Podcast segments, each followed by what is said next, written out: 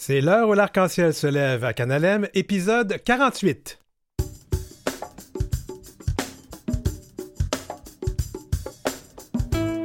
Oh, sommaire de cette émission, ben oui, c'est l'Halloween, c'est queer l'Halloween.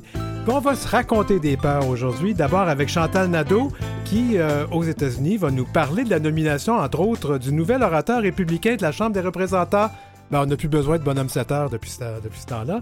Puis il y a Gengis Grenier, lui, qui va brandir le spectre d'une nouvelle ou d'une infection transmise sexuellement moins connue.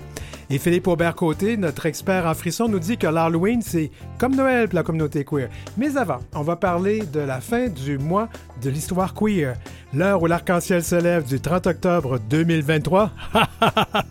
ben, je pas de calembour ni de camembert à vous raconter, juste une citrouille.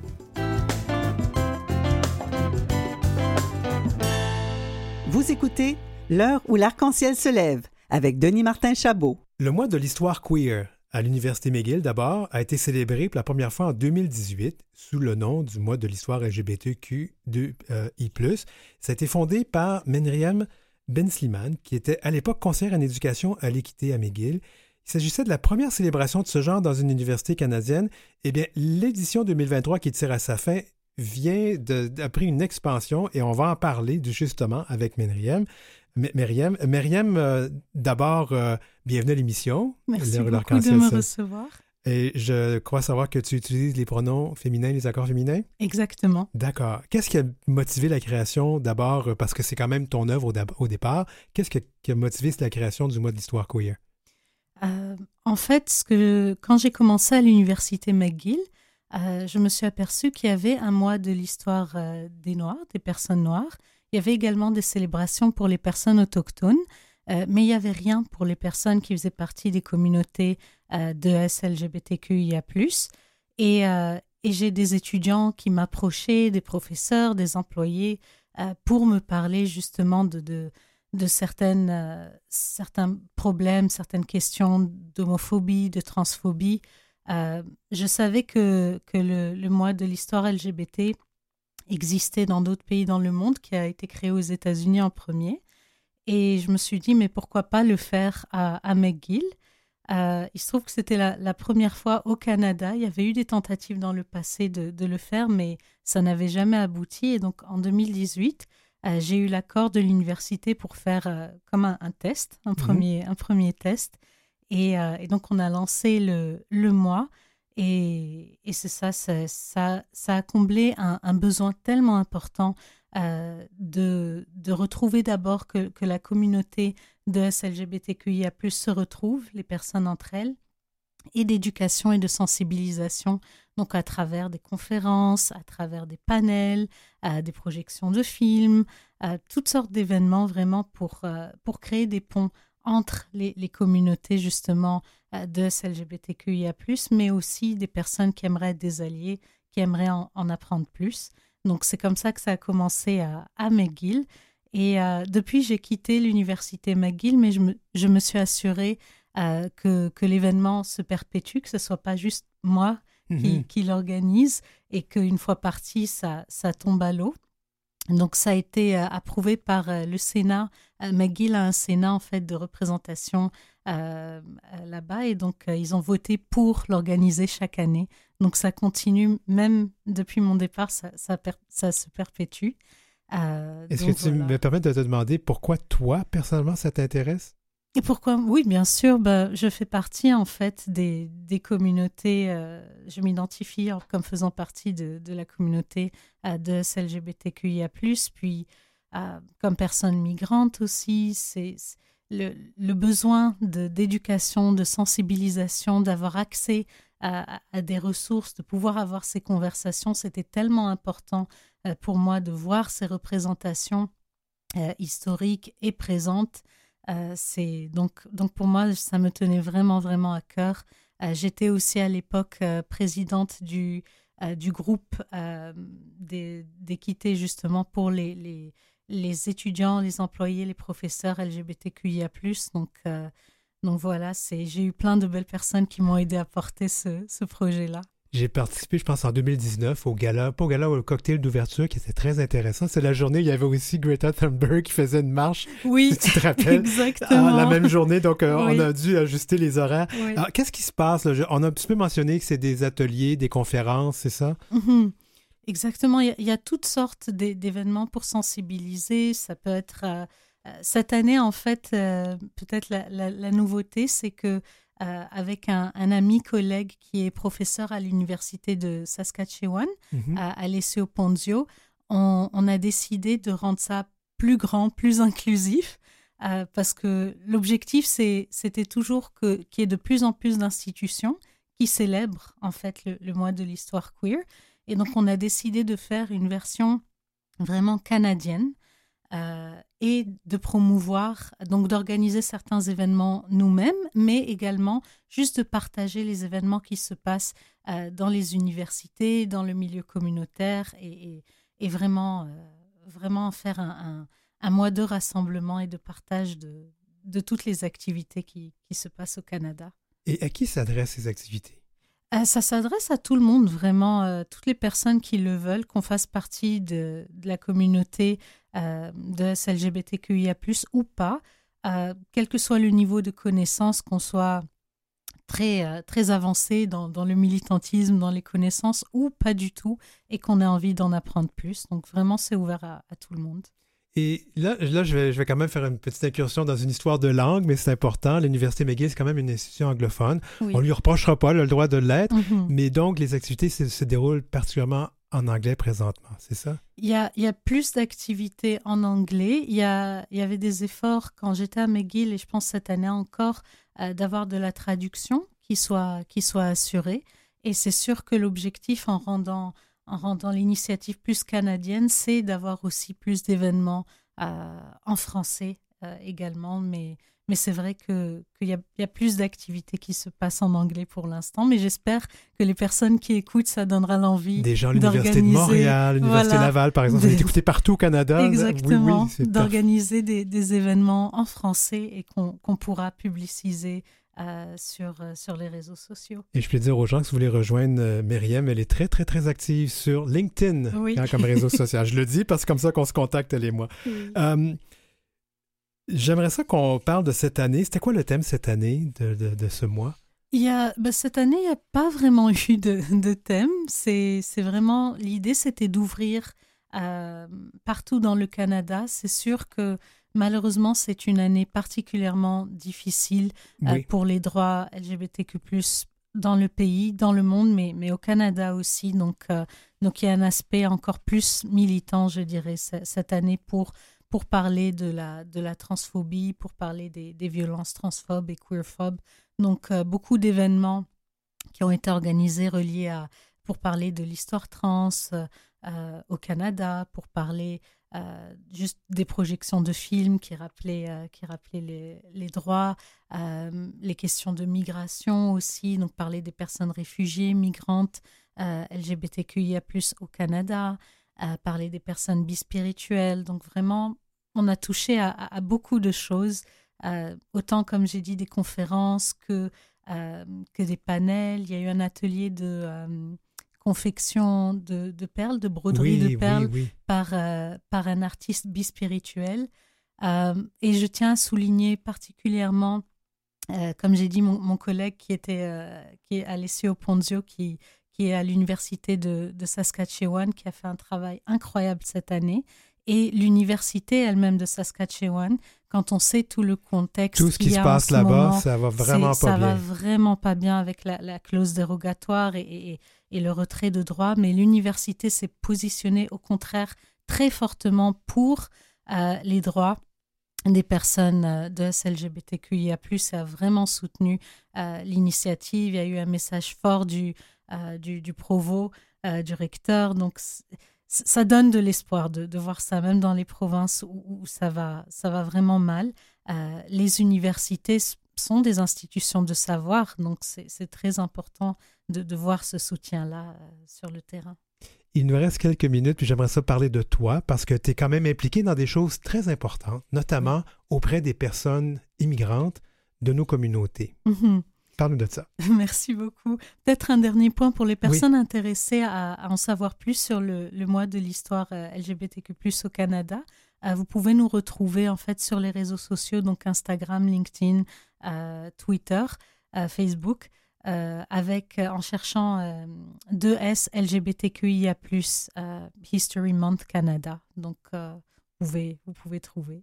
Sinon, ils, peuvent, peuvent nous contacter à l'émission. Ils peuvent aussi nous contacter. Mais, mais... revenons, parce que c'est important. Nous avons beaucoup, nous sommes beaucoup parlé l'année dernière parce qu'il y avait des histoires au sujet des personnes immigrantes euh, de nos communautés. Oui. Qu'est-ce que, parle-nous de ça. Qu'est-ce que tu fais là-dedans? Merci. Euh, je, je m'implique au sein d'Agir, qui est euh, la seule organisation à Montréal dont le mandat officiel est d'aider les personnes réfugiées immigrantes LGBTQIA+. Il y a énormément de, de besoins. Euh, et, pour moi, c'est quelque chose qui me tient vraiment à cœur en tant que, personne, euh, que personne migrante. Euh, les délais sont très longs de traitement de dossiers, donc vraiment, c'est l'intégration est difficile. Cheminer le parcours migratoire peut être difficile. Donc, donc moi, ça me tenait à cœur de continuer à m'impliquer là-dedans. Et avec ce qui se passe présentement, on peut penser à l'Ukraine, on peut mhm. penser même en Israël aussi, parce qu'il y a des personnes queer qui sont prises dans ces conflits-là, elles sont doublement euh, marginalisées et en danger. Hein? Oui, non, non, tout à fait. être à l'intersectionnalité de plusieurs oppressions, c'est, c'est, vraiment terrible. On est, on est discriminé de, de, plusieurs façons. Donc, euh, donc d'avoir des organisations à, Montréal, il y a Agir. Euh, au niveau plus du, du, Canada, il y a Rainbow Railroad mm-hmm. qui fait énormément euh, pour soutenir les, personnes ici au Canada, mais également sur, euh, sur place. Et le gouvernement ou les gouvernements font-ils assez pour accueillir les, réfugiés ou les personnes immigrantes de nos communautés? Il y, a, la question d'accueillir, de, après il y a toute la question de l'intégration. Et, c'est justement de, de, soutenir, de favoriser l'intégration des, personnes, mais, mais c'est sûr qu'il y a tellement de, besoins. Euh, on a vu avec, avec l'Ukraine, il y a eu des programmes spéciaux qui ont été faits pour les personnes en Ukraine, mais il y a tellement de besoins dans d'autres pays du monde que, que c'est sûr, euh, il, faudrait toujours plus de, de ressources euh, pour, pour soutenir les, les personnes. Ah. Ben, C'était un plaisir de te recevoir, Myriam Bensliman. Merci, Merci beaucoup, d'avoir été là. vraiment de, de m'avoir reçu aujourd'hui et c'est un plaisir d'être là. Merci. En bref. Au Japon, la Cour suprême juge inconstitutionnelle l'obligation légale faite aux personnes trans de se faire stériliser pour pouvoir changer de genre dans les registres d'état civil. Jusqu'alors, au Japon, une personne trans souhaitant que les registres d'état civil reflètent sa transition de genre doit saisir un tribunal pour les affaires familiales après avoir subi une chirurgie de réassignation sexuelle en vertu d'une loi adoptée en 2003. Elle doit aussi prouver l'absence de capacité reproductive, ce qui nécessite généralement une stérilisation, et ses organes génitaux doivent avoir une apparence similaire à ceux du sexe auquel elle s'identifie. Toute personne souhaitant ce changement d'état civil doit également être célibataire, ne pas avoir d'enfants mineurs et être officiellement diagnostiquée comme souffrant de dysphorie de genre. Par ailleurs, le Japon est le seul pays du G7 à ne pas reconnaître le mariage entre personnes de même sexe et les unions civiles au niveau national. Au Nigeria, 76 personnes ont été arrêtées pour avoir organisé un mariage entre conjoints de même sexe. Un pas en avant, 76 en arrière. Source Comitide. Vous écoutez L'heure où l'arc-en-ciel se lève avec Denis Martin Chabot.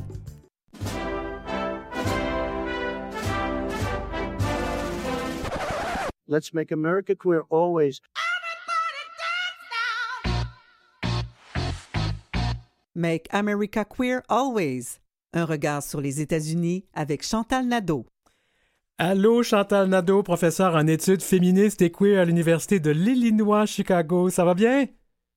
Oui, ça va bien. Il faut que je te corrige. Euh, oui, j'ai encore, encore, mal dit ça. Oui, oui, oui, oui. Non, non, c'est que je vis à Chicago, mais j'enseigne à l'Université de l'Illinois à Urbana-Champaign, qui est ah. le flagship. Euh, ah, OK mais c'est pas, grave. C'est pas grave. C'est pas très loin, je suis certain. Non, de deux heures et demie quand même. Ah, quand même. OK, OK. Deux heures et demie, c'est ouais, c'est loin.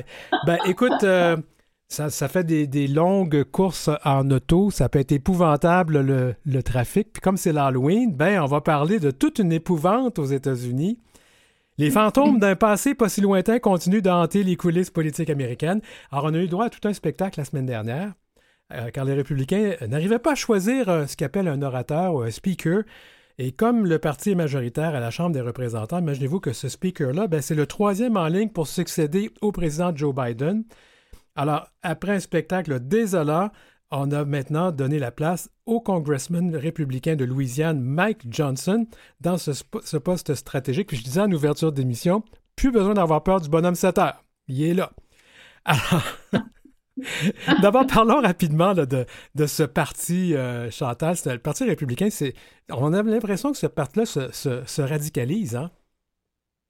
Il se radicalise, puis ce qui est intéressant par rapport au, Parti démocrate, c'est que les républicains n'ont aucune morale. Hmm. Alors, et c'est ça que les gens ne comprennent pas. Alors, les contradictions de Trump, les contradictions de DeSantis, les contradictions de Johnson, on s'en fout eux, ce qu'ils veulent, c'est le pouvoir. Alors, quelqu'un qui dit, ouais, si, ça, et ça, c'est particulier au, Parti républicain. Donc, même si le mensonge, c'est ce qui fait qu'ils avancent, on s'en fout. Pour eux, c'est le pouvoir. C'est la seule chose qui les intéresse. Alors, dans ce sens-là, Johnson, c'est comme faufilé, une espèce de, de, vraiment le backbencher, comme on dit en anglais, là. Et il a réussi à se pointer là tout le monde s'étonne et on se dit tous, si demain matin il se ramasse président des États-Unis parce que Biden crap out, euh, Harris disparaît, ben, on a quoi? Alors voilà. Alors voilà, mais c'est ça, les républicains, c'est qu'ils n'ont aucune morale. Wow, ouais, ben ça explique beaucoup de choses. Comme dirait l'autre, ceci explique cela. Mais cela dit, Mike Johnson a quand même été un des républicains qui a euh, appuyé la thèse de, de, Donald Trump que l'élection lui avait, que les élections lui avaient été volées euh, en, 2000, en, 2000, alors qu'on sait très bien que c'est pas vrai. Alors, c'est vraiment un gars de ce, de ce qu'on appelle la secte Donald Trump, le MAGA, le Make America Great, Great Again.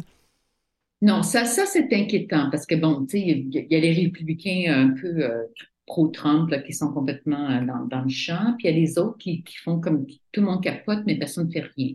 Alors que le fait que Johnson s'est glissé, ça c'est inquiétant parce que la Louisiane, traditionnellement, a été toujours très, très, très républicaine et, et vraiment le hardcore de droite. Donc, euh, il y, a comme une espèce de... Je pense que tout le monde est en état de choc en ce moment parce que on ne l'avait pas vu venir. Il a réussi à s'incruster d'une façon assez extraordinaire. Mais bon, tu as vu, là, Denis Martin, euh, le, shit show euh, depuis deux semaines, trois semaines. trois semaines, oui, Alors, là, là, ça a fait comme, OK, là, ça, ça nous prend quelqu'un, puis c'est lui qui s'est glissé. Donc, c'est quelqu'un qui est très dangereux. Je dirais pas de, de la même lignée que quelqu'un comme DeSantis, mais c'est quelqu'un qui, qui, a beaucoup d'appui, plus ben, qu'on pense? Justement, pour nos communautés, là, parce que Mike Johnson, moi j'ai lu, en fait on a lu plusieurs articles, toi et moi, où il a tenu euh, des propos très homophobes, transphobes et queerphobes par le passé. Est-ce qu'on doit, avoir, on doit avoir peur de lui? Oui. Et puis, ce qui était, je ne sais pas si tu as, vu de, depuis deux, deux, trois jours, là, il y a une espèce de crampe au cerveau. Hein. Il ne se souvient plus qu'il a fait ça, qu'il a dit ça. Ah, il y avait une bulle au cerveau, comme on dit, oui.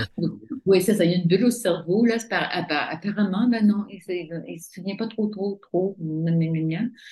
Euh, donc, mais il s'aligne avec le projet républicain euh, en ce moment. C'est vraiment, vraiment la droite dure. Donc, Johnson, c'est la droite dure, c'est pas la droite molle, hein. c'est la, la, droite dure.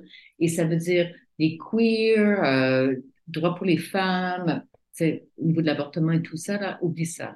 Donc, lui, il s'aligne vraiment là-dessus, puis il va y aller avec la hache. Qu'est-ce que je te dis? C'est que c'est aussi bête que ça, mais c'est comme ça. Alors, quelle influence, euh, parce que là, il faut dire quand même qu'il y a un président démocrate, il y a aussi le Sénat, qui est l'autre partie du Congrès américain. Le Sénat est quand même dominé, ou pas dominé, mais il est, euh, c'est les démocrates qui sont au pouvoir là. Il y a cette Chambre de représentants, il y a comme une douzaine de votes de différence entre les démocrates et les républicains. Alors, mais cette droite-là, cette droite qui est si à droite, si alternative, euh, est-ce que cette droite-là a tant d'influence que ça présentement aux États-Unis? Surtout pour les, au niveau de nos, droits, les personnes queer. Oui, euh, plus qu'on pense. Et c'est très, euh, sneaky. Je m'excuse, je suis en anglais. Ouais, c'est très rusé, c'est très, ouais, c'est très furtif. Très rusé. ouais. Et c'est exactement ce qui se passe, parce qu'on on, on s'est envoyé des, des, textos, puis des, des emails au sujet de ce qui se passe en Californie avec le droit des trans, et puis des, des étudiants trans, et le, le fait de ne pas révéler ça aux parents, leur identité, tout ça. Alors, qu'est-ce qui se passe en ce moment? C'est que ce, ce que les républicains essaient de faire, c'est de complètement contaminer la scène publique. Et l'éducation aux États-Unis, c'est vraiment, vraiment un gros problème. Ça fonctionne pas du tout comme au Canada. Alors, ce qu'ils essaient de faire, c'est de contrôler le curriculum à tous les niveaux. Donc, tous les, les, jeunes euh, ados, les, les, adolescents qui sont queer, ils sont vraiment en ce moment à la merci de l'agenda républicain. Et c'est ça qui fait très peur. Et, euh, et ça, ça, ça, même, ça se rend même jusqu'au niveau universitaire où on est plus un petit peu protégé parce que, à soi-disant, les étudiants sont, sont adultes. Hein. Mais je, je, te dirais que, que c'est vraiment quelque chose qu'on doit vraiment. Euh, moi, à ce moment, ça m'inquiète. Et la façon que le système euh, judiciaire fonctionne aux États-Unis, les juges fédéraux ont beaucoup de pouvoir. Et ça, et ça, ça nous échappe parce qu'on on, on, on, on, est toujours concentré sur euh, la, la, Cour suprême, mais les juges fédéraux ont énormément de pouvoir. Et ces juges-là, si je me, je me trompe pas, là, mais ils sont quand même soit élus ou nommés hein, par euh, le, le, parti au pouvoir. Et c'est, il y en a beaucoup qui sont à droite, là, qui sont du côté républicain, et ils ont donc ce pouvoir-là de changer les choses ou de les imposer. Là. Oui, et là-dessus, une, une des choses qu'on ne parle pas assez, et j'aimerais qu'on en parle plus, c'est comment Trump a réussi à élire tellement et no nommer tellement de juges fédéraux. Et ça a complètement changé la carte euh, électorale et judiciaire aux États-Unis. alors, on est passé d'un d'un pays qui était très démocrate à un pays très euh, républicain au niveau judiciaire. Et ça, les gens ignorent toujours ça. Et c'est vraiment, vraiment, vraiment important. Et là-dessus, Trump a fait ses devoirs. Hein. Il a nommé au-dessus de je sais pas combien, là, une 30, plus que 30 juges fédéraux.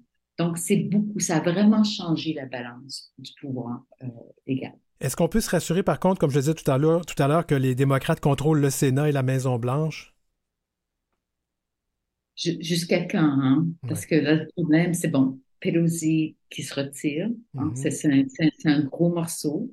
Euh, c'est sûr que là, la, la Californie s'organise pour réélire quelqu'un de démocrate euh, à la Chambre des représentants et euh, au Congrès, mais c'est quelque chose qu'on ignore. C'est que la politique américaine est tellement compliquée, puis vraiment, c'est pourri à ouais. plein niveau. Euh, mais euh, ce qui se passe en ce moment, il faut être très vigilant. Et la, la, balance du pouvoir est très, très, très faible. Et si Biden euh, se représente, il y a déjà, déjà, euh, même au niveau des communautés queer euh, aux États-Unis, il y a vraiment un, un espèce de, de, rejet de Harris comme coprésidente. Alors, ça ne va pas bien. Mmh.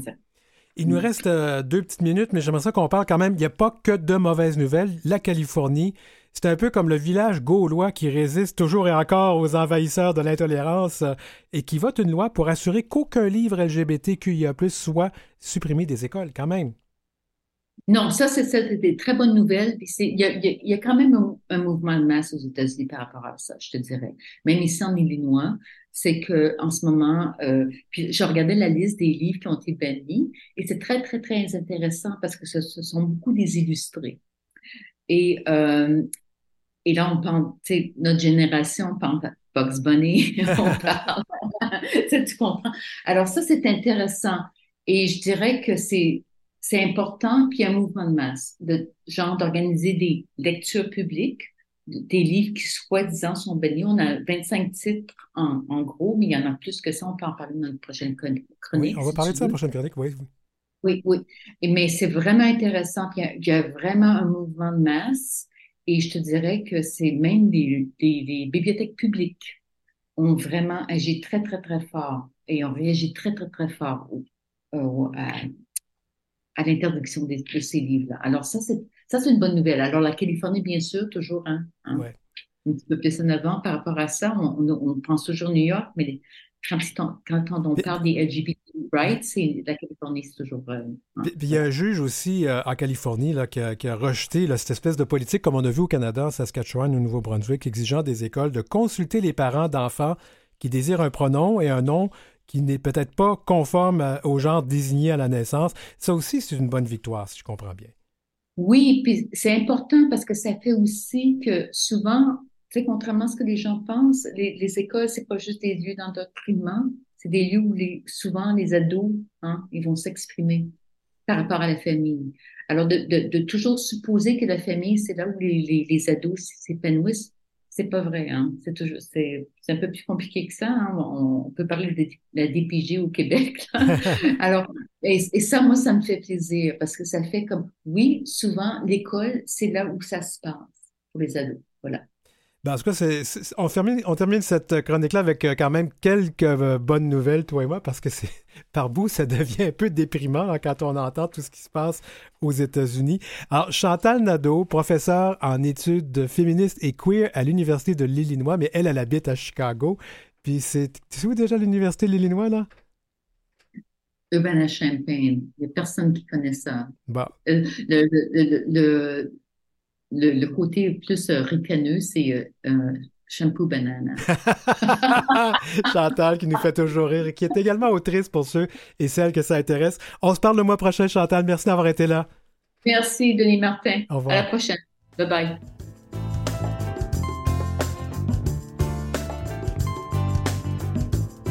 Pour joindre l'équipe, écrivez-nous à heurciel.gmail.com. C'est heurciel en un seul mot et en minuscule gmail.com. Suivez Denis Martin Chabot sur Facebook ou Instagram à DM Chabot auteur.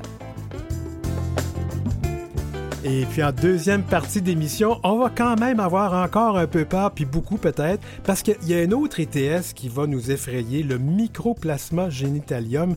Jean-Gilles Grenier, notre infirmier préféré, va nous parler de ça. Et puis, je vous l'ai dit, l'Halloween, c'est Queen, ben c'est aussi queer. Et euh, Philippe Aubert-Côté, notre reine du frisson de saint faire des reines puis des queens, est là parce que on reviendra à la pause. J'aime ça faire ça.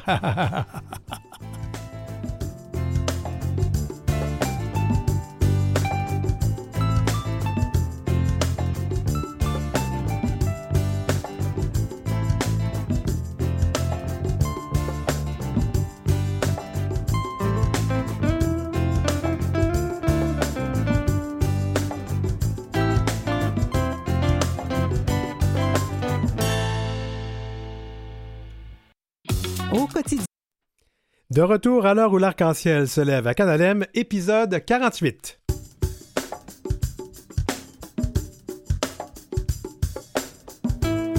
Une émission pour vous faire peur cette semaine d'Halloween, et puis pour vous faire peur, bien, bien, bien, bien peur, une autre ITS.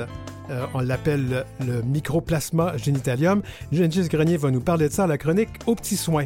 Et puis c'est l'Halloween, puis l'Halloween ça rime avec Queen, puis Queen queer, puis ben notre roi et reine et princesse et prince du frisson Philippe Aubert-Côté est là. Mais là où l'arc-en-ciel se lève, ben se lève parce qu'on a peur de rien nous autres, sauf que le ciel nous tombe sur la tête. Vous avez vu le dernier Astérix, non?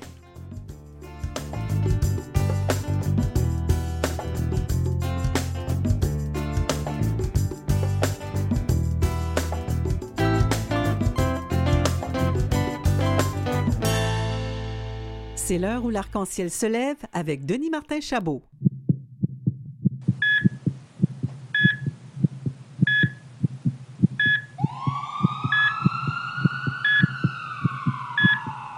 Au petit soin. Attention, code rouge. Avec Gengis Grenier. Bon, tout le monde rigole dans le studio. Je pense que mes intros font, font, font fureur. Gengis Grenier, notre infirmier qui nous traite au petit soin on va nous, va nous faire peur à son tour. Ben oui, une vieille chose qui a été découverte dans les années 1980, Denis Martin, le Mycoplasma genitalium, une TSS auquel on ne se réfère jamais ou presque pas, qui est euh, pas beaucoup diagnostiqué, puis qui mérite un petit sens ou une petite attention aujourd'hui.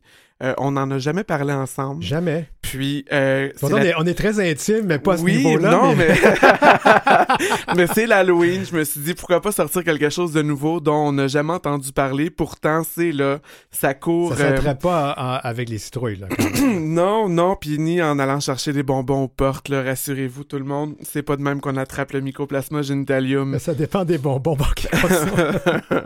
Euh, le mycoplasma genitalium est une bactérie euh, de type endoparasitaire Mhm. euh, dans les plus petites euh, jamais découvertes.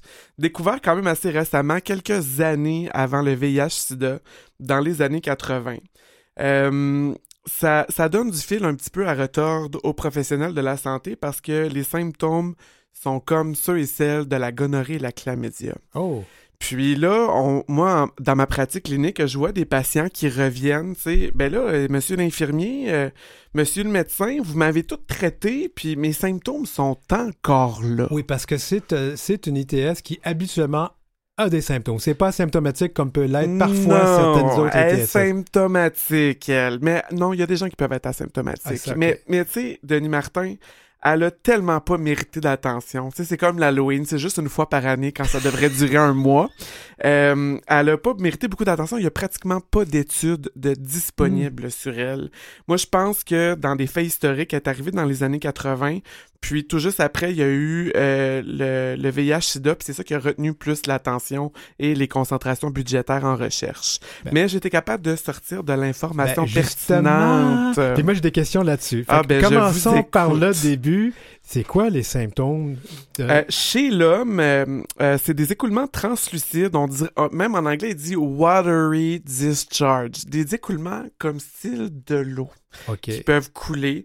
On parle pas de brûlement mictionnel comme la gonorrhée, on parle de douleur mictionnelle, soit vraiment un, un cisaillement qui fait mal, douleur au niveau du- de la testicule, puis là où ce que l'urine sort de notre urètre, là, du pénis, ça peut devenir enflé blanc. C'est c'est à voir. Je- J'en ai vu quelques-unes cette année. Chez la femme, douleur urinelle, écou- douleur urinaire, pardon, écoulement vaginal, douleur vaginale, pelvien, douleur pendant les relations sexuelles. Il y a du sang qui peut sortir à- dans, du vagin directement après les relations sexuelles. Puis si on pratique le sexe anal, il y a de l'écoulement aussi qui peuvent sortir au niveau de l'anus. Là, tout pour nous faire peur en cette belle fin de semaine qui débute, qui, en cette belle semaine qui débute les festivités de l'Halloween demain. Euh, si c'est pas traité chez Ouais. l'homme, euh, peut entraîner la stérilité. Euh, une épididymite est une inflammation de la couche supérieure Oui. de la testicule avec douleur. euh, euh, puis Mais, même... mais- mais là, je peux voir que ça peut être, ça peut être, euh, ça peut être mal interprété parce que l'épididymite, qui est, comme tu dis, qui est Oui. une enflure de, de- de la testicule ou du testicule, c'est, euh, c'est souvent associé à la chlamydia. souvent associé à la chlamydia, c'est ça qu'il faut, c'est ça qu'il faut qu'on prendre, qu'on prenne conscience. C'est, euh, des symptômes qui sont très similaires. C'est pour ça que si on est traité pour une gonorrhée ou une chlamydia, puis que les symptômes partent pas, faut revenir voir son, son, euh, son, son médecin, son infirmier, pour recevoir le traitement approprié, pour écarter euh, ce diagnostic-là, pour être sûr que euh, c'est pas cette, euh, que c'est pas cette euh, ITSS là dans le fond. Alors, comment on fait le diagnostic? Ben là, c'était très compliqué. Moi, si je vous en parle aujourd'hui, là, de façon anonyme, j'ai le droit de parler un peu de ma pratique clinique. J'ai un patient qui est rentré dans mon bureau en clinique d'urgence TSS. Il m'a crié dessus. Dans le sens où ce qu'il y a eu le diagnostic en début d'année 2023, puis un laboratoire X à Montréal, un des plus gros, ben dans les plus gros, on le nommera pas, on fera pas de procès aujourd'hui, euh, disait qu'on pouvait pas diagnostiquer le mycoplasma genitalium euh, euh, si on n'avait pas un test négatif de gonorrhée chlamydia. Soit une semaine avant le test. Ça veut dire que pour diagnostiquer quelqu'un au mycoplasma genitalium, moi j'avais besoin d'avoir un test gonoclam négatif au dossier dans les sept jours avant le diagnostic. On, on connaît tout comment ça va mal en santé, comment je peux refaire venir un patient en moins de sept jours à un rendez-vous cédulé avec moi puis un médecin si le test est négatif. C'était impossible à faire, c'était un obstacle au diagnostic et ce règlement-là a été levé récemment. On peut demander le test diagnostic du mycoplasma genitalium sans avoir à faire nécessairement un test sans avoir nécessairement une preuve d'un test gonoclam négatif au dossier, je peux le demander en même temps. Je suis pas obligé d'en avoir un antérieur qui date de moins de 7 jours négatif au Ah, dossier. wow. Puis, ça, ça répond, et je cite, Santé Canada qui dit Le dépistage systématique du mycoplasma genitalium n'est pas recommandé. Imaginez, Santé Canada qui dit ça. Un test de détection au mycoplasma genitalium n'est recommandé lorsqu'on, lorsqu'il y a une présence d'urétrite, soit une inflammation de l'urètre à l'intérieur du pénis, par exemple, d'une cervicite, une inflammation du col de l'utérus, ou d'une atteinte inflammatoire pelvienne persistante ou récurrente après un traitement empirique contre la gonorrhée ou la chlamydiose qui n'a pas fonctionné. C'est compliqué, là. C'est, compliqué de le faire diagnostiquer. Là, on vient de nous euh, soulager un peu dans les règlements. Euh, revenons à ton patient qui oui, est arrivé, qui, qui, était, qui était vraiment fâché Il parce était que. fâché pour Fait que lui, avait, lui avait eu son diagnostic de. En janvier, il n'a jamais été capable d'avoir un contrôle pour garantir qu'il s'en était débarrassé parce que tous ces critères-là de, de- d'admissibilité, de réception, de, d'échantillons au laboratoire nous mettaient des, des bâtons dans les roues. Puis après 11 mois, on s'est rendu compte que euh, il était probablement résistant aux antibiotiques. Puis il a fallu, il a fallu pre- prescrire une deuxième gamme d'antibiotiques pour ceux qui sont résistants aux antibiotiques. Tantôt, je disais qu'il n'y avait pas d'études cliniques. Non seulement qu'il n'y en a pas, on n'est même pas capable de savoir à quel point que parmi ceux qui sont positifs, asymptomatiques ou symptomatiques, à quel point il y a de la résistance à ces traitements-là. Si c'est pas un problème qu'on n'est pas capable de- de percevoir maintenant, ça va en être un demain. L'OMS parle beaucoup de problèmes de résistance aux antibiotiques en général. Celle-là est en train de faire sa place parmi les ITSS. Puis, tant que Santé Canada changera pas sa ligne directrice par rapport à cette ITSS-là, elle va être difficile à diagnostiquer. Merci à l'un des plus grands laboratoires de Montréal d'avoir, de faire fi de cette recommandation-là et de nous enlever un petit peu des bâtons dans les roues pour nous permettre de traiter euh, de façon appropriée nos patients. Donc, moi, j'avais une question là-dessus. Je vous écoute, Denis Euh, puis je ne sais pas s'il va y avoir une réponse. Ah, mon Dieu. Parce que je me dis, est-ce qu'on connaît l'incidence de cette euh, ITS? j'ai- Les études sont tellement limitées, là. Écoutez, au Canada, ils disent que 1,8% des hommes, 1,7% des femmes euh, le seraient au moins une fois dans leur vie atteints. Imaginez. Quand que je disais tantôt, on traite les gens, puis si ça fonctionne pas avec la gonorrhée, la média, ben là, on fait ce test-là. Chez ceux qui sont symptomatiques, après un, un échec au traitement à la gonorrhée, la média, ça serait 30% des urétrites. Puis, dans une certaine littérature limitée, ils disent que ça va être un problème demain. C'est une bactérie qui peut infecter les, vo- les voies respiratoires en plus. Hmm. C'est pas trop difficile à s'imaginer comment ça pourrait tomber là, mais euh, ou peut-être difficile dans certains cas de se l'imaginer, mais euh, c'est une bactérie qui peut infecter en plus euh, plus qu'un organe. Ah Oui, parce que, ben, là, on va le dire là, pour que les gens comprennent, parce Ouais. que si on pratique le sexe, le sexe oral, puis qu'on s'étouffe, puis que ça tombe dans mauvaise voie, ça, ça peut infecter les poumons, qu'on se le tienne pour dire. Ouais, ouais. Euh, c'est pas euh, c'est pas de tout repos. Euh, L'azithromycine serait le premier traitement de, de première ligne, mais euh, il y, a, y a déjà des tests, des- on sait déjà qu'il y a de la résistance, on n'est pas capable de le chiffrer. Puis là, on, on sait déjà quelle ligne d'antibiotiques on doit donner en deuxième puis en troisième ligne de traitement. Déjà quatre antibiotiques qu'on sait qu'il y a de la résistance contre ça. Donc, euh, c'est un petit problème. Puis les gens, des fois, ils comprennent pas. Ils disent, mais là, moi, j'ai été traité. Comment ça, j'ai encore des symptômes? Mais là, il faut euh, pousser un peu plus loin. Mais, mais ce que je comprends pas, donc les personnes pourraient être traitées, ils ont le- une gonorrhée et Ils en sont, même ils sont temps... traités, ils pensent qu'ils sont traités pour une gonorrhée puis une chlamydia. C'est ça l'histoire de Denis Martin. Ils pensent qu'ils sont traités pour une gonorrhée chlamydia parce qu'ils ont les symptômes de la gonorrhée chlamydia. Mais on fait pas des tests pour la gonorrhée? Oui, on fait des tests, mais ça s'avère négatif, fait que- ou ça s'avère négatif, ou peut-être que c'était une co-infection, ça sort positif, mais il y a le mycoplasma en arrière, mais on l'a pas testé. Mm. Là, moi, je suis ici pour répandre quand même une bonne nouvelle, même si Oui. que je sors une affaire des années 80. Oui. Euh, on peut le diagnostiquer sans trop d'encombre depuis quelques, depuis quelques semaines. Donc, n'hésitez pas à le demander à votre médecin. Si ça brûle après avoir reçu des antibiotiques, puis que les symptômes ne partent pas, retournez consulter. Dites, ça brûle encore, ça fait mal quand que je fais pipi, j'ai encore mal aux testicules, ou pour une femme, j'ai encore des écoulements vaginaux. Moi, c'est rendu que je, je le demande d'emblée chez toutes les femmes que je dépiste Mm. d'emblée avec la gonorrhée chlamydia. Puis là, j'ai commencé à l'inclure presque d'emblée chez tous les hommes qui rentrent dans mon bureau. Et je suis un peu surpris. Il sort positif, peut-être pas aussi souvent que la gonorrhée que la média, mais il sort positif quand même assez souvent. Moi, je suis, euh, je, suis sous le choc. Vraiment, là, euh, je, je savais même pas ce que c'était en début de pratique. Ça fait dix ans que je fais de la santé sexuelle, puis cette ITSS-là, j'en ai seulement pris connaissance, là, quelques années. Puis je pensais pas... Les médecins le, le- le demandaient de temps en temps. Tu sais, pour moi, c'était quelque chose de rare. Mm. Quelque chose qu'on faisait pas souvent. Mais non, c'est c'est présent dans notre société. Puis je suis là pour vous en parler, pour un peu sensibiliser sur la chose. Il n'y a pas juste la gonorrhée puis la chlamydia qui fait que ça, ça chauffe ou que ça fait mal quand on fait pipi. Il y a ça aussi. Moi, je suis là pour vous le dire aujourd'hui. Évidemment, la, la prévention, euh, c'est le préservatif dans la plupart des cas. Ben là, moi, je pense qu'il va falloir faire un petit effort collectif. Là. Le monde a abandonné le condom. Euh, dans les tests qu'on fait, j'ai j'ai fait une culture d'urine chez un jeune homme. Je savais pas ce qu'il y avait. Ça brûlait, ça brûlait. Mais, tu sais, euh, quand on fait du sexe anal, c'est important aussi de se nettoyer le rectum. Puis, le gars, il y avait carrément des bactéries de- de- d'intestin dans le meilleur urinaire qui avait colonisé sa vessie. Aïe, aïe, aïe, tu sais, il y, a- y a des, il y a des règles d'hygiène de base qui doivent revenir. Puis je pense que avec euh, le, la, la, je sais pas, je m'en allais dire la décroissance de l'éducation, mais le, le fait que l'éducation ne reçoive pas assez d'amour du gouvernement, puis que c'est c'est dénivelé vers la baisse, il y a des pratiques de base qui vont devoir revenir, comme le port du condom. Puis euh, n'oubliez pas de prendre une douche puis- ou d'uriner après une relation sexuelle. C'est important.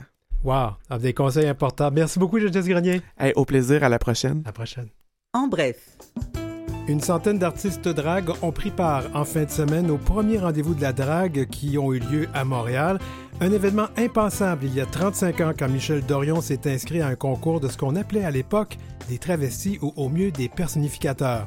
Michel Dorion et Rita Baga étaient fiers de présenter au Palais des Congrès les premiers rendez-vous de la drague, le tout premier événement d'envergure consacré à la culture drague dans toute la francophonie. Des stars locales et internationales comme Miss Butterfly, Lolita Banana, Isis Kutcher et Drag Quen ont foulé un long tapis rose. Un tel événement aurait été illégal dans l'État du Tennessee si la fameuse loi visant à interdire les spectacles de drague en dehors des cabarets pour adultes n'avait pas été bloquée par un juge. Pour Rita Baga, cette loi transphobe déguisée est bien entendu troublante. Source, la presse. Vous écoutez L'heure où l'arc-en-ciel se lève avec Denis Martin Chabot.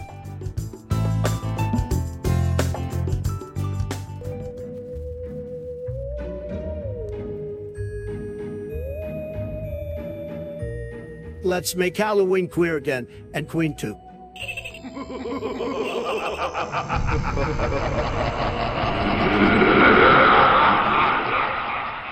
Bon. OK, disons que... Je pleure.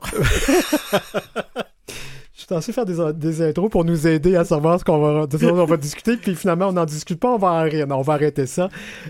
Philippe Aubert, côté, notre expert en frisson. C'est bien moi. Comment ça va?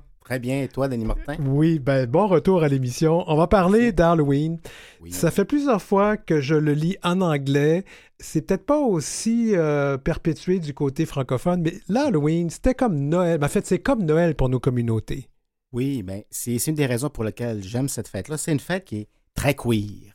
Et puis moi, l'Halloween, c'est Noël depuis longtemps. Là. Écoute, c'est une fête c'est, qui, qui est vivante, qui est inventive. On va exprès à la rencontre des gens, c'est ce qu'on fait pas à Noël. T'sais, on va pas porter des cadeaux chez les euh, voisins Noël ou prendre des bonbons. On fait ça à l'Halloween. Euh, pour moi, c'est comme le grand rire aussi de la vie face au macabre, à la mort, au malheur a dans le monde même. Et c'est très queer dans son essence, l'Halloween. Hein? Parce que à l'Halloween, on peut euh, être ce qu'on veut, on peut se déguiser, puis on peut brouiller les étiquettes auxquelles on est attribué le reste de l'année. Si à l'Halloween, là, tu veux être un vampire, pas de problème. Une panthère rose, pas de problème. J'ai déjà été une panthère rose t'sais, quand j'étais petit. J'ai déjà été pirate deux fois. J'ai même déjà été un loup-garou de cu- euh, cuir avec un harnais clouté. Ça m'a valu d'ailleurs bien des propositions sur Gay 81 à l'époque. mais on peut être ce qu'on veut, mais on peut être aussi un homme ou une femme, euh, sans que ça choque. Hein? Euh, Ouais. historiquement même, j'ai même retrouvé un article de la Montréal Gazette de 1931 qui disait, que à l'Halloween, là, Jacques peut être Jacqueline et Jacqueline peut être Jacques sans problème. C'est la Il n'y a personne qui va faire des commentaires ou qui va les maltraiter. Exact. C'est quand même triste, hein, ces gens-là vivaient euh, cachés, mais à l'Halloween, ils pouvaient enfin sortir au grand jour ou à la grande lune, peut-être? Ben, exact. La- euh, et c'est même ça qui a contribué à revitaliser l'Halloween. Parce que oui, c'est une fête queer dans son essence, parce qu'on peut ce qu'on veut, on brouille les catégories.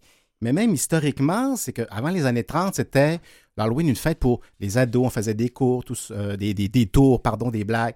Puis là, c'est dans les années 1940-50 qu'à Philadelphie, on s'est mis à tenir des parades un peu drague, Ah. où on se travestissait, tout ça, puis c'est devenu mais, des gros événements. Les gens se déplaçaient pour venir voir ça.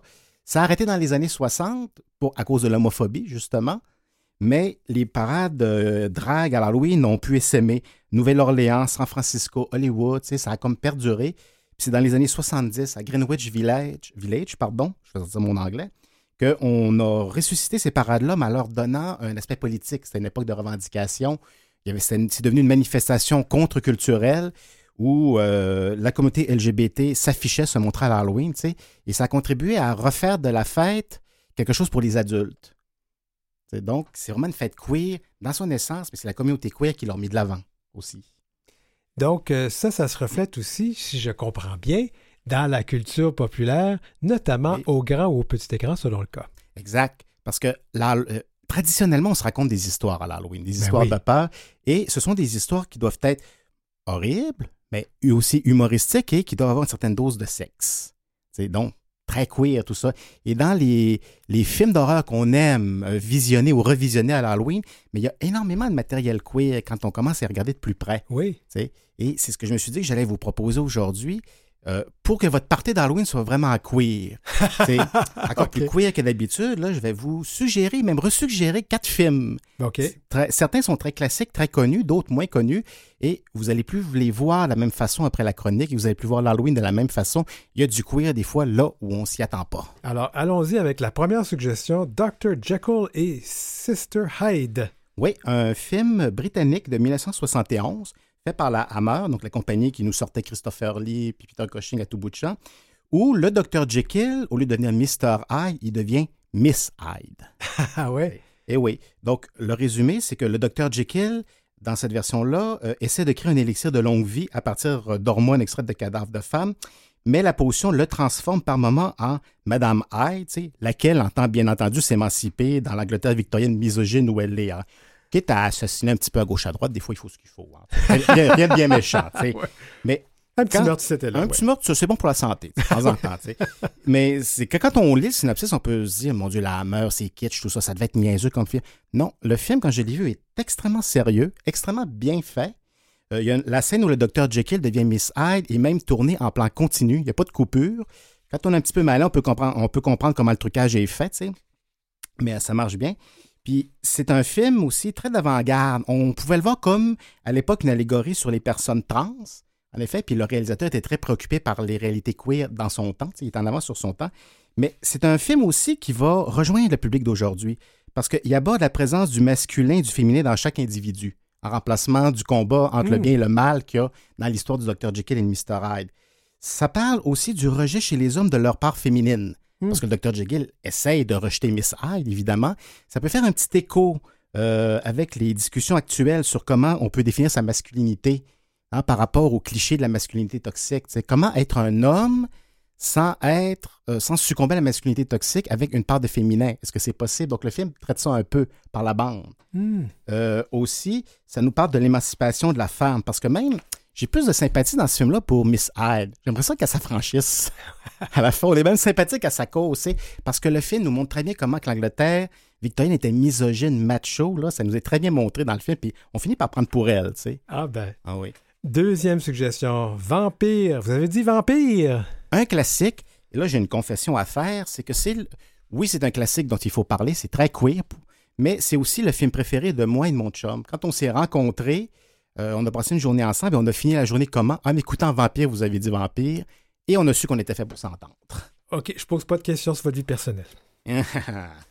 pour une prochaine chronique. pour vous faire peur. Ouais. Donc, donc euh, le film donc, nous raconte l'histoire de Charlie, un jeune étudiant hétéro, qui découvre que son nouveau voisin, Jerry Dandridge, est un vampire. Et là, Jerry Dandridge va vampiriser le meilleur ami de Charlie, qui est gay, et il va aussi convoiter sa petite amie à Charlie. Pas chanceux, hein? Et là, pour éliminer le monstre, ben, Charlie doit faire appel à un vieil acteur d'épouvante, poltron, tout ça, qui s'y connaît en vampire, euh, qui s'appelle Peter Vincent. et euh, pour pouvoir détruire le monstre. Et l'acteur en question n'est pas très hétéronormatif. tu sais. Donc, c'est un film que beaucoup de gens de ma génération ont grandi avec et connaissent, et qui est très queer sur plusieurs aspects. Parce que le vampire Jerry Dandridge, il est joué par Chris Sarandon, l'ancien euh, ma- mari de Susan Sarandon, qui s'est fait connaître en jouant un rôle de transgenre aux côtés d'Al Pacino. Mais c'est une sorte euh, de bellâtre qui est bisexuel et qui a une euh, relation explicitement homoérotique avec son serviteur qui est une sorte de cowboy. Puis il l'enlace de façon très explicite à quelques reprises dans le film. C'est très clair. Euh, le meilleur ami de Charlie est gay et se fait vampiriser par le vampire qui lui offre sa protection. Tu sais? Mm. Et après ça, euh, le personnage de, Peter Vincent, le, comédien aigri qui s'est connu un film de vampire, est joué par Roddy McDowell, qui était lui-même une personne queer, très connue. Et on peut douter du fait de l'idée que Peter Vincent dans le film est hétéronormatif. Il fait un peu grande folle, si on veut, comique. Donc, on a une histoire finalement de, jeune homme euh, qui se fait voler sa blonde et son ami par un vampire bisexuel puis qui doit s'associer à un vieil homosexuel pour euh, lutter contre lui. Donc, c'est plein de sous-entendus queer comme film. Wow. Regarde ça. Et puis Hellraiser. Ouais, film qui fait peur. Tout le monde a vu l'image du, euh, du, euh, de, de ce film-là avec un démon qui est couvert de clous. Oui. C'est un film qui est très sombre, très glauque, mais qui est très queer aussi. Ça nous raconte l'histoire d'un homme qui a acquis une sorte de, de Rubik Cube, de cube Rubik, pardon, que quand on le résout, ça fait venir des démons qu'on appelle les Cénobites. Et les Cénobites vous offrent euh, de connaître des expériences au-delà de toute sensualité imaginable, tout ça, tu sais. Mais ça finit très, très mal pour lui. Mais quand on regarde euh, les Cénobites dans ce film-là, c'est un peu un club BDSM qui invite les gens à venir faire le party avec eux. Et c'est que le réalisateur du film, Clive Barker, c'est un artiste multidisciplinaire britannique qui est très queer. Euh, il fait des œuvres dans toutes sortes de domaines. Son œuvre est étudiée sur le plan académique. Et les sous-entendus queer dans Hellraiser sont là. Les Cénobites font du BDSM et ils sont pas méchants tout à fait. Ils ont, c'est pas des démons. Ils ont un point de vue sur leur situation et ils invitent même les gens à les rejoindre dans leur monde. Ben oui, mais le BDSM, c'est très sain quand c'est consenti. Quand c'est consenti, ils disent Ah, si vous voulez consentir, venez, on va avoir du fun. Ils disent carrément dans le film. Donc, c'est un film d'horreur glauque, très organique, mais quand on se met ces lunettes-là pour se dire Ça nous parle de BDSM, ça marche très bien. Et on va passer à la dernière suggestion, Killer Unicorn. Ouais, ça, c'est un slasher. Donc, on peut pas faire un party d'Halloween sans un bon vieux slasher. Un de ces films où il y a un tueur masqué qui court après tout le monde avec une tronçonneuse pour trucider dans la joie et l'allégresse. Ben, je vous ai trouvé un slasher qui s'appelle Killer Unicorn, ou la licorne tueuse. Il n'est pas traduit en français. Lui, ce qui est particulier, c'est qu'il a été conçu, écrit, réalisé et joué par des personnes queer, à 100% Hmm. des artistes de Brooklyn. Donc, ça nous raconte l'histoire d'un groupe de drag queens qui sauve une nuit un de leurs amis qui est en train de se faire agresser par un méchant qui a mis du GHB dans sa bière, tu sais. Et le groupe de drag queens va mais, tabasser l'agresseur puis le laisser pour mort dans la rue. Et là, l'agresseur revient un an plus tard, euh, déguisé en licorne sexy, habillé sexy, ou plutôt déshabillé sexy, ça dépend. Mm, Et il va ouais. entreprendre vraiment de les trucider les uns après les autres. Mais c'est parce qu'un bon slasher va toujours présenter des morts originales. Euh, C'est dans la tradition du théâtre du Grand Guignol. Il faut que ça soit drôle, sanglant, ça exploite le milieu. Le milieu LGBT est très bien exploité pour faire des meurtres vraiment drôles. On nous parlait tantôt de lavement là, pour euh, prendre ses précautions dans l'hygiène sexuelle. là. Ben, il y a une scène avec une poire à lavement euh, qui sert à tuer. Oh, God. dedans. Donc, c'est très original, très drôle. Ça peut rejoindre autant les hétéros qui aiment les slashers que les personnes LGBT qui vont voir que, waouh, notre milieu là, est très propice à tourner un film d'horreur. Ben, il nous reste du temps pour aller à la sixième suggestion qui est le grand rire devant la mort. Oui, ben, c'était euh, pour boucler. C'est que tantôt, je disais que l'Halloween, ce que j'aime dans cette fête-là, c'est que oui, on parle de macabre, de monstres, mais on rit de la mort, on rit du malheur. C'est, on est vivant à l'Halloween. Tous les films que je vous ai suggérés et qui sont queer, on sent en commun, ils sont très vivants. Ils sont quand même rigolos. Euh, il y a de l'énergie là-dedans et c'est la vie qu'on valorise là-dedans. Et je trouve qu'ils sont un petit peu à l'image justement de la communauté euh, LGBTQ+.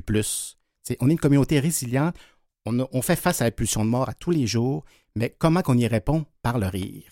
La dérision, l'ironie de même. Donc, à l'Halloween, les amis, soyez queer en allant rire, costumer, allez voir les gens, écoutez ce genre de film-là, riez devant la mort de même, puis tenez tête à la pulsion de mort de cette façon-là. Ça va être 100% Halloween et 100% queer à la fois. Donc, je vais ajouter toute cette liste-là à mes traditions d'Halloween, parce que moi, ma tradition, c'est Rocky Horror Picture Show. On n'en a pas parlé. Ce sera quelque chose dont on pourra parler à un moment donné. C'est très queer comme film. Ah, Très queer assumé. Très, très, très, très queer. Philippe Aubert-Côté, auteur et aussi chroniqueur à notre émission. Merci d'avoir été là. C'est moi qui te remercie.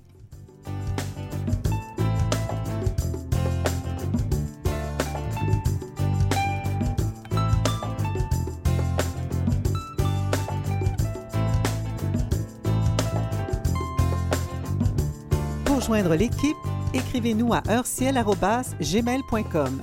C'est heurciel en un seul mot et en minuscule, gmail.com. Suivez Denis Martin Chabot sur Facebook ou Instagram à arobase DM Chabot auteur. Et une émission, donc notre euh, épisode 48 euh, en ce 30 octobre 2023. On s'est fait un petit peu peur, mais moi, ce qui me fait peur aussi à l'Halloween, c'est toutes les calories que je vais mettre dans mon corps, parce qu'évidemment, les bonbons, que j'aime ça moi aussi. Alors, n'hésitez pas, donc, comme on le dit, à communiquer avec nous pour l'équipe de recherche à heurciel at gmail.com. Vous allez pouvoir parler à ce moment-là à Marie Massé et Godéric Trobe qui sont à la recherche. Merci Maurice Bolduc à la mise en onde. Julie Curley qui a fait la musique thème de cette émission. Gerly Ormelette, chef de contenu numérique à Canalem. Jean-Sébastien Liberté, chef de diffusion. Philippe Lapointe, notre directeur d'antenne. Et évidemment, la très charmante Marjorie Théodore, présidente et directrice générale de Visez Voix de Canalem. Je m'appelle Denis Martin Chabot. On se revoit donc, ou on se reparle plutôt, la semaine prochaine.